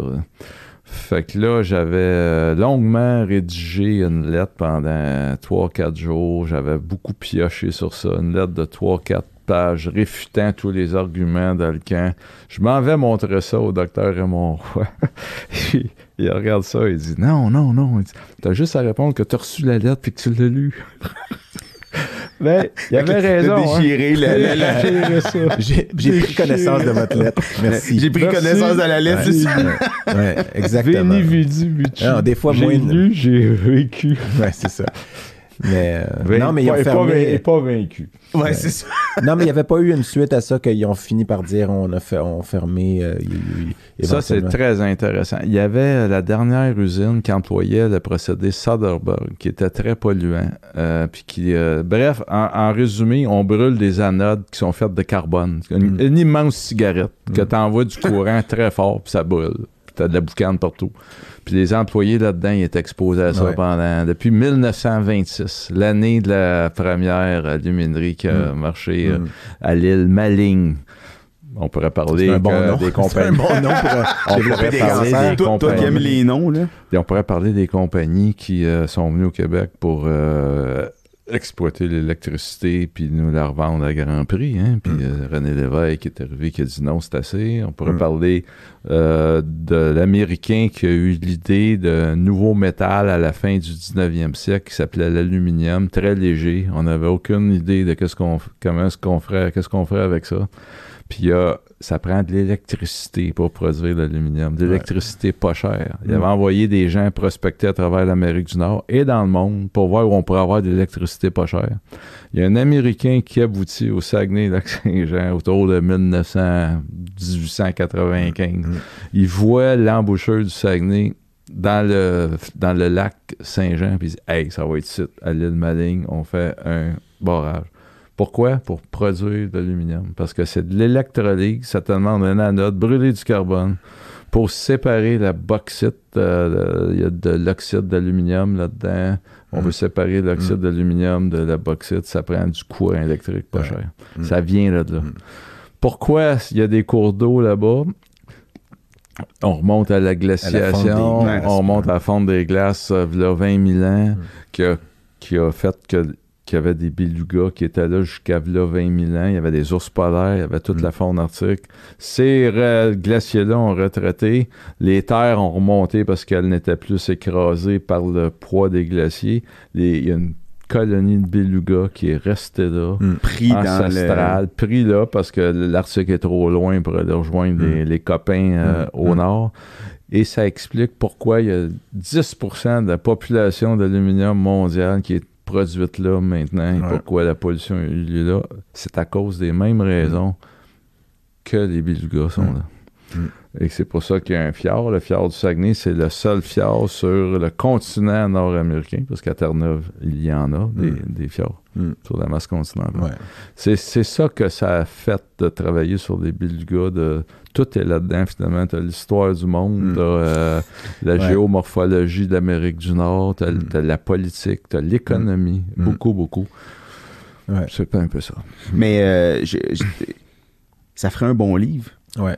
J'avais commencé, puis euh, à un moment donné, je me suis dit non, ça, ça en fait pas mal. là. Puis, euh, Mais, Mais en plus, mais, c'est quand même une épopée fascinante qui mériterait je d'être racontée. comprends. Je comprends. Puis Ben, c'est- ça qu'on est en train de faire. Oui, c'est Ouais. ça, tout à fait. Je suis Non. bien content qu'on puisse le faire euh, ici. le, le- le beluga, un des surnoms du beluga, c'est le canari des mers, mais à cause de sa, de sa voix et de son range euh, vocal, qui peut faire des, des chants très aigus. Puis, euh, puis pourtant, le canari, l'autre, euh, l'autre euh, l'ironie, c'est que le canari, ben, Canari c'est- dans c'est la le mine, canari là. dans la Ouais. mine. Puis dans ce cas-là, euh, ben, c'est un peu ça que vous avez découvert quand vous avez publié cet article-là aussi avec les Ben, c'est les animaux sentinelles. On revient à ce qu'on disait au début.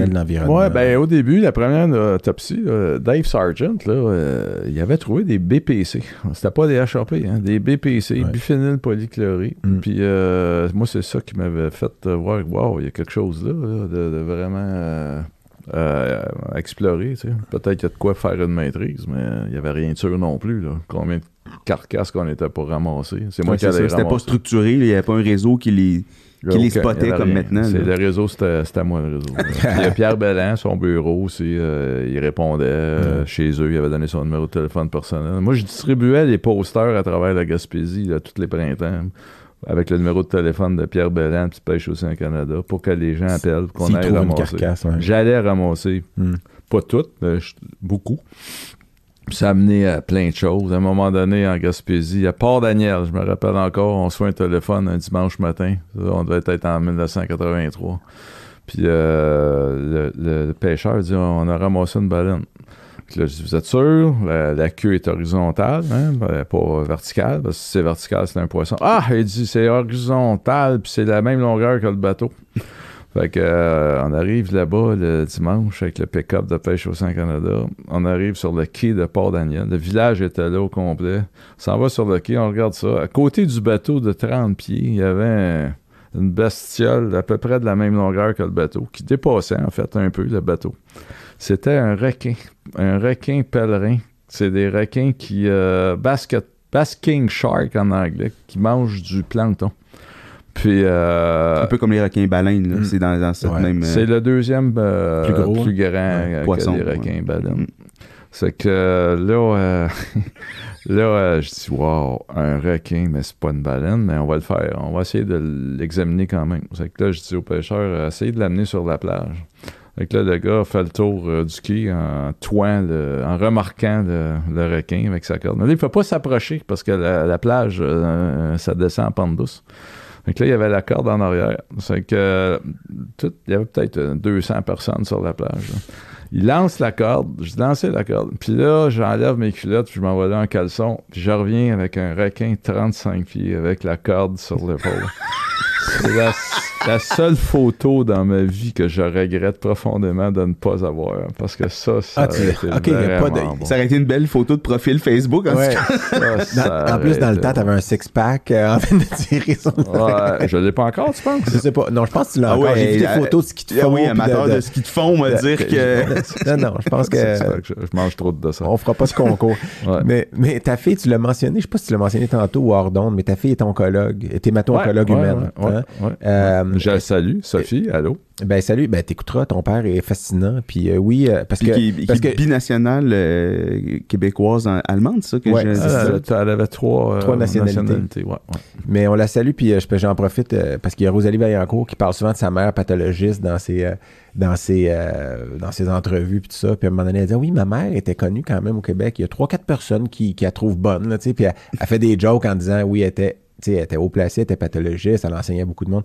Mais Sophie, ta fille, Sophie, Euh, Il y a plus que 3-4 personnes qui admirent ton Oui, père. oui. Fait qu'elle fait pas de joke à la Rosalie là-dessus. Mais ce que je veux dire, c'est que, donc, penses-tu que ton parcours, ce que tu as fait avec les Bilgas, a influencé un peu son choix de devenir oncologue ou? Ah, il faudrait lui demander. Je pourrais pas dire. C'est sûr qu'il a un background scientifique, puis euh, qu'elle a été euh, exposée à ça très tôt. hein.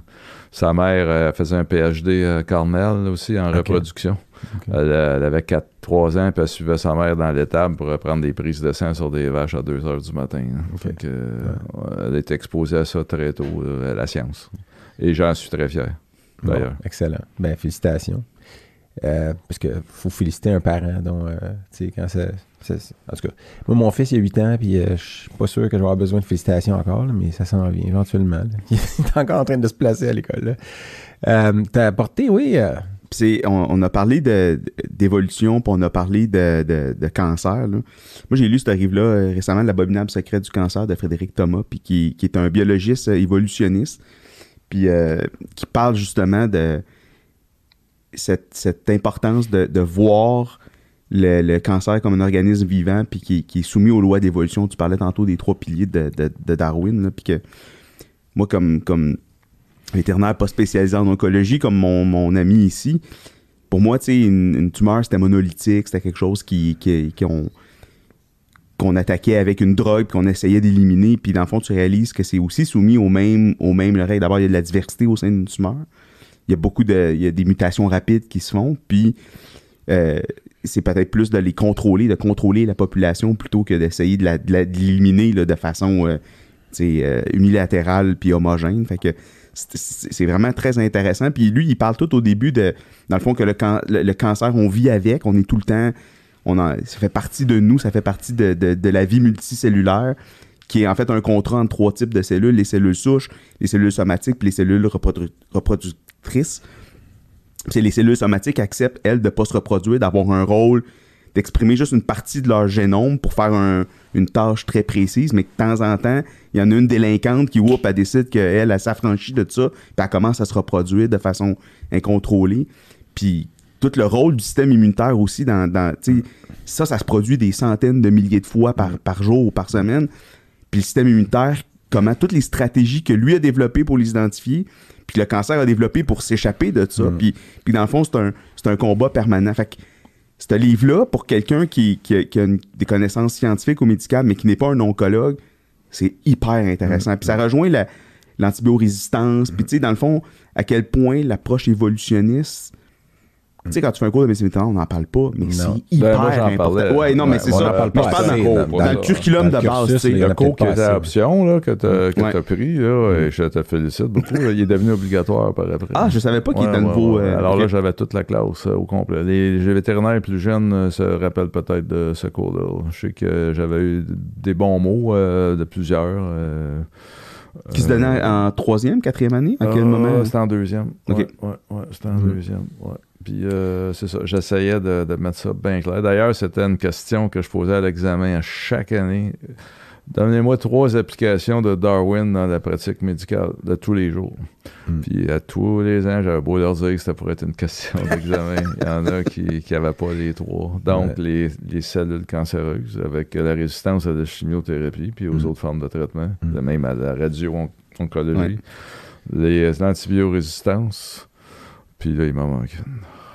Moi, j'étais curieux de la troisième, j'avais hâte l'entendre. comme. dit- C'est fou, hein? mais. euh, J'ai un blanc. Non, mais tout ce qui est le micro-environnement de la tumeur, puis tout ça, tu sais, moi, ça me, ça me fascine aussi. J'ai travaillé, quand j'étais en Illinois, on a travaillé beaucoup avec les biphosphonates, puis tu sais, c'est les, c'est les médicaments, dans le fond, qui bloquent les ostéoclastes, puis on se rendait Ouais. compte euh, que, euh, euh, euh, que dans le fond, euh, la- quand une tumeur cause de, de l'ostéolyse, donc de la destruction osseuse, ben, c'est pas les cellules tumorales qui causent l'ostéolyse, c'est les ostéoclastes. Eux autres, c'est leur job, c'est les cellules normales.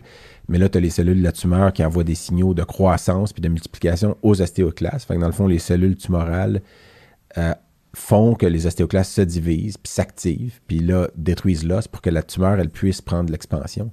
Fait qu'à la périphérie tout ça, ils ont engagé du monde pour ouvrir pour, le la, chemin. pour la lise. Eux continuent à prendre de l'expansion. Puis après ça, évidemment, ils font venir des, des vaisseaux sanguins. tout ça. Donc, tu as, ton micro-environnement tumoral qui, qui s'installe. Puis c'est pas la cellule tumorale, euh, c'est la cellule tumorale qui est le, le chef d'orchestre, dans le fond, dans tout ça. Là. Puis qui envoie des signaux, mais c'est beaucoup plus complexe que ça. Fait que s'attaquer juste à un des éléments, c'est jamais la bonne réponse. Puis évidemment, qu'est-ce qui est encore mieux qu'aller s'attaquer au cancer? Ben, c'est essayer de trouver les causes du cancer puis les éliminer. Puis là, genre, on revient à ton beluga qui est exposé au HAP, etc. Là, si t'es capable de. Pas besoin d'aller donner de la chimio au beluga, évidemment. Le mieux, ça serait qu'il soit pas exposé au HAP puis qu'il meure pas de cancer.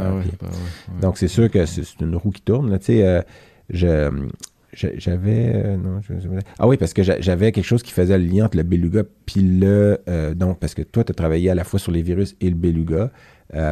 Pas toujours indépendamment, là, je veux Du dire. plus petit au plus grand, c'est ça que la Ben, phrase. on euh, avait rapporté euh, le premier herpès virus chez un cétacé. OK. Euh, ça, c'était pendant ma, ma maîtrise. Euh, il y avait des belles lésions de, de dermatite nécrosante, là, des belles plaques sur un jeune beluga. Puis, OK. euh, là, j'avais fait de la microscopie électronique en collaboration avec un vétérinaire pathologiste de l'Ouest canadien, de Vancouver. Puis, euh, qui était au laboratoire de pathologie animale euh, en BC, qui s'est fait inonder. Hein, Ah oui, dans les. Ah. Le laboratoire de santé animale en BC étant inondé, ils Ah peuvent ouais. plus faire de diagnostic Ah d'influenza aviaire. Mm. Et puis les grandes épidémies d'influenza au Canada récentes sont venues de là. Euh, Alors je ferme la parenthèse. En France, en ce moment, les Changement gars, de climatique l'influenza. relié avec euh, l'incapacité du système à diagnostiquer des maladies virales. Le troisième euh, exemple euh, médical, c'est évidemment les virus ARN Ouais. avec euh, les nouveaux variants. Mm. Mais ce que, ce que j'allais dire, c'est qu'il y, a le- il y a des coronavirus aussi de, de beluga.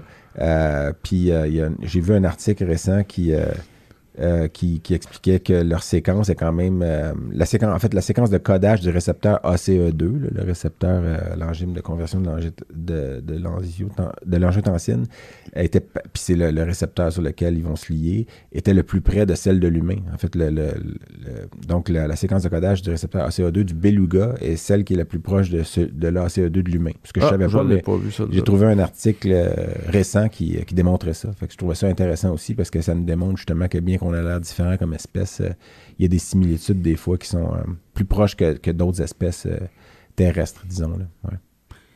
Euh, la, la fin approche de- du temps qu'on s'était donné. Moi, j'aimerais ça vous offrir, les gars. euh, Daniel, peut-être si tu veux euh, apporter ça. Chacun un, un pot de miel. On en a parlé dans un épisode précédent. C'est un, un miel qui est fait par un ami de, de ma promo 98 qui s'appelle Scott McFarlane, qui est, infiniment. qui est Ouais, vétérinaire, euh, qui, qui a longtemps travaillé dans les bovins pour le gouvernement du Nouveau-Brunswick et qui euh, maintenant est un vétérinaire qui se spécialise dans la médecine des abeilles. Et puis, euh, Ben, il, est particulièrement- api- il est apiculteur lui-même aussi, aussi. mais il fait Il de la médecine aussi. euh, Ouais, il s'est spécialisé là-dedans, puis c'est un producteur de reines. C'est hyper fascinant, mais c'est juste qu'on a parlé, on en a parlé récemment. Je me suis dit, je peux pas croire que je t'avais jamais offert de miel. Ben et son non. miel est délicieux. Il est un petit peu cristallisé parce que je l'ai eu avant la, la pandémie, mais euh, ça reste très bon. Parce Puis, que euh, c'est du, euh, c'est un, c'est un millésime 2019. euh, oui, Ouais. exact. Fait qu'il 2019, reste ouais, juste- c'est il cristallise un peu dans le fond, mais on le met en bain-marie, puis le- du miel, de toute façon, ça, c'est bon toujours. là. Oui, exact. Euh, Puis, euh, ouais, moi, j'en, merci j'en ouvre beaucoup, encore périodiquement. ben, ça merci me fait, Scott fait aussi. On salue Scott, euh, qui est un de nos auditeurs réguliers Oui, au c'est un- c'est un Nouveau-Brunswick. fidèle. J'allais dire, on est international au Nouveau-Brunswick. Non, mais on Ça, est ça reste international. Il va falloir que ta fille, Sophie, est en Allemagne, ta fille, en ce moment? Ou Non, elle- non, non, elle est à Montréal. Elle est à Montréal. C'est à Montréal. OK. Euh, Est-ce qu'elle est au CHUM ou euh, Maisonneuve, Rosemont. OK, OK. à côté de chez moi? Euh, oui, très près de chez vous. Oui. Euh, Est-ce que toi, tu es originaire de Montréal? Parce que t'as Moi, je suis né à Maisonneuve-Rosemont. Ah oui? Puis mes deux parents sont décédés à Maisonneuve-Rosemont. Ah oui? Fait que c'était une histoire. euh, Donc, de l'est de, de- de Montréal. là, ouais, vraiment. ouais, ouais, ouais. Mais là, tu es dans les Laurentides parce que tu profites de ton, euh, ski de, ton- de ta passion du ski de Ah, fond l'hiver. ouais, ouais. Ça, aujourd'hui, ça va être plus le ski nautique, on dirait. Ouais. On s'en va plus vers là, ça, ouais, c'est, Bon, c'est sûr. On, est- Mais on enregistre alors que le printemps est à nos portes. Là. Puis Ouais. j'ai, j'ai, j'ai cru comprendre que t'es amateur de musique, mais est-ce que tu, tu joues de la guitare? Parce que j'ai Ouais, vu sur ouais, ton, ouais, ouais, ouais. ton, ton profil YouTube que tu avais beaucoup de vidéos, enregistrées de vidéos de, de techniques. Oui, oui, oui, oui, j'aime De- bien ça. Ah ouais? Parce que- moins. Attends, mais oui, moi, je suis. euh, parce que j'allais en plus tout à l'heure citer. T'es guitariste ou bassiste ou. euh, Euh, la guitare, puis le piano un peu. Est-ce que. Ben, moi aussi, j'ai j'ai pianoté, j'ai violoncellé, j'ai. J'ai fait beaucoup de choses dans ma vie. Pas assez, mais Ça, tu je sais pas c'était quoi, Non, ça. c'est du. euh, C'était du. euh, Du voyons. Du corps? Non, non, du. euh, non, pas du corps. Du, Du- c'est pas du tuba non plus, mais du baryton, ça s'appelait. Du baryton. Ah. C'est le même. Le même euh, La fait, cornemuse, Le même doigt que la, que la trompette, en fait. Les...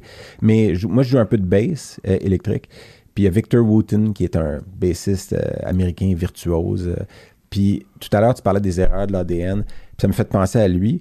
Euh, Ah, c'est le vidéo que tu m'as monté? Oui. Ah, mais ça, on mettra euh, le lien aussi. On mettra le lien. Si tu regardes ça, parce ça, que ouais. c'est un musicien, puis il est philosophe aussi quand il parle de ça. Puis le gars, il est, il est tellement... euh, En tout cas, tous ceux qui aiment la musique, ça vaut la peine d'aller le regarder. C'est un virtuose. Bon, c'est de la basse électrique, mais à un moment donné, il explique, parce qu'il y a un guitariste avec qui il parle, puis le guitariste, il dit, OK, euh, le guitariste, il a, son, il a sa page Facebook, puis il fait des vidéos. Puis c'est un bon guitariste qui donne des cours aussi, puis il explique des techniques, des accords, etc. Puis il dit, moi, je voulais savoir, par exemple, euh, moi, je te dis, je vais faire tels accords, puis je veux savoir qu'est-ce que tu vas jouer avec ça, comme toi, comme bassiste, qu'est-ce que ça te, tu files pour faire quoi?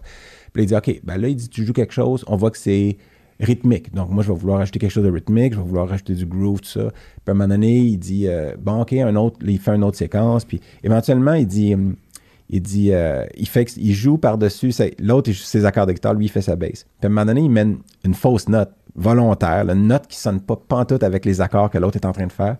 Puis il dit, là, il dit, je voulais juste que tu vois que là où tu as réagi le plus, c'est où j'ai mis une fausse note, puis tu as fait comme Ah, cool, parce que la fausse note a fini par. Fait que c'est une erreur volontaire dans ce cas-là. Il dit, mais même, il dit, quand tu joues, il dit, c'est faut pas que tu te concentres à jouer les bonnes notes, faut que tu te concentres à jouer de la bonne façon. Fait que, tu sais, il dit, moi, il dit, je- suis là pour mettre le groove.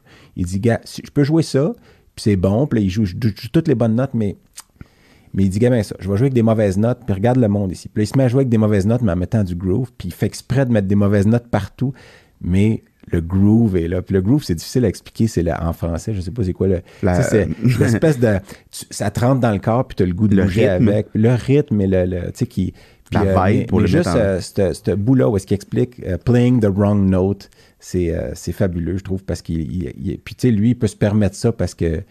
Il dit, puis là, après ça, il parle de l'utilité de la théorie versus euh, juste jouer. Puis il dit, la théorie, c'est important quand tu as un problème. Quand tu as un problème, là, tu utilises la théorie. Mais quand tu n'as pas de problème, tu, tu joues, puis tu n'as pas besoin de penser à la théorie. Je ne suis pas en train de penser à ça, c'est tel. C'est intéressant pour ceux qui aiment un peu la musique. Puis, puis juste un peu la philosophie derrière quelqu'un qui est assez bon pour pas avoir besoin de penser à la théorie. Puis ça vient, puis il dit. euh, en tout cas, on, on mettra le lien Mais- parce que c'était. C'est une belle boucle bouclée parce que tu m'as fait écouter cette vidéo-là le soir du premier enregistrement dans le stationnement de machine 4771. Oui. Puis, c'était un an jour pour jour Ouais, d'aujourd'hui. c'est vrai, je t'avais fait écouter ça parce que je venais de l'écouter il n'y a pas longtemps. Puis je l'ai C'est très intéressant, on va Ouais. t'envoyer le tu vas aimer ça. Hey, merci euh, infiniment d'être venu. Euh, écoute, on aurait pris une heure et demie facile de plus. Peut-être qu'on te réinvitera. Peut-être ce que ça veut dire, en fait, ou qu'on aura, on aura raison de faire d'autres choses. Mais vraiment, merci d'être euh, d'être passé nous voir. Ben, merci pour, Extrêmement intéressant. pour être ici. Merci pour tout ce que tu as fait aussi parce que c'était pas évident, je pense. de- on a passé ta carrière un peu en, en une heure, là, mais rapidement, là, mais de faire, d'être un. On dit d'être quelqu'un qui part quelque chose puis qui fait quelque chose que d'autres n'avaient pas fait avant, d'ouvrir les sentiers, c'est jamais évident. Puis c'est essentiel en même temps. Ouais. Puis, on, a- puis on sait que tu as une, descendance. Tu as mentionné Stéphane là, tu as mentionné plein d'autres personnes tout à l'heure, mais d'avoir une descendance puis que ça continue, cette recherche-là. Puis, euh, Puis, puis il y a beaucoup de vétérinaires qui, qui, même s'ils ont une pratique plus conventionnelle, qui ont été inspirés par, euh, par tes cours euh, pendant la po- la- la- leur parcours à Saint-Hyacinthe. Wow. Je pense que c'est important d'avoir des gens qui nous sortent un peu de la boîte. Ah, fait que ben, ça a été un rôle gars. que tu as eu euh, vraiment. Merci de m'avoir invité, puis merci de vous être tapé mes conférences sur euh, YouTube. Des fois, Ah non, mais on va, on va les sont mettre. les vraiment intéressantes, ouais. C'est ouais, un bon complément. Ouais. Moi, j'a- j'a- j'adore.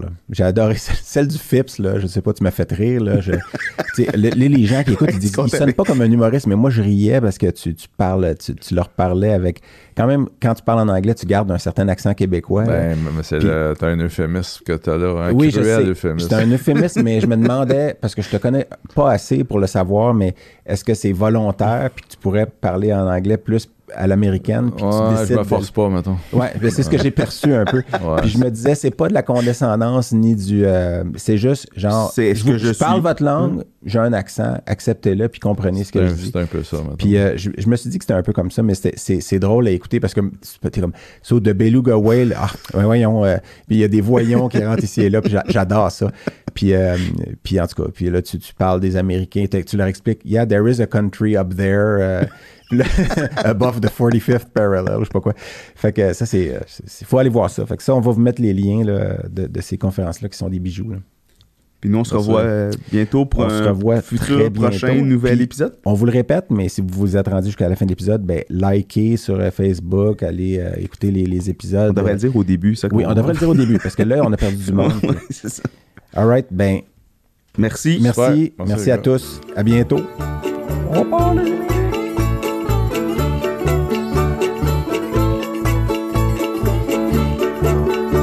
Bien, voilà qui conclut cet épisode. On espère que vous avez apprécié ça autant que nous, on a eu de plaisir à le faire. Eric, Et si vous avez aimé ce que vous avez entendu, abonnez-vous sur toutes les bonnes plateformes de podcasting et sur nos médias sociaux.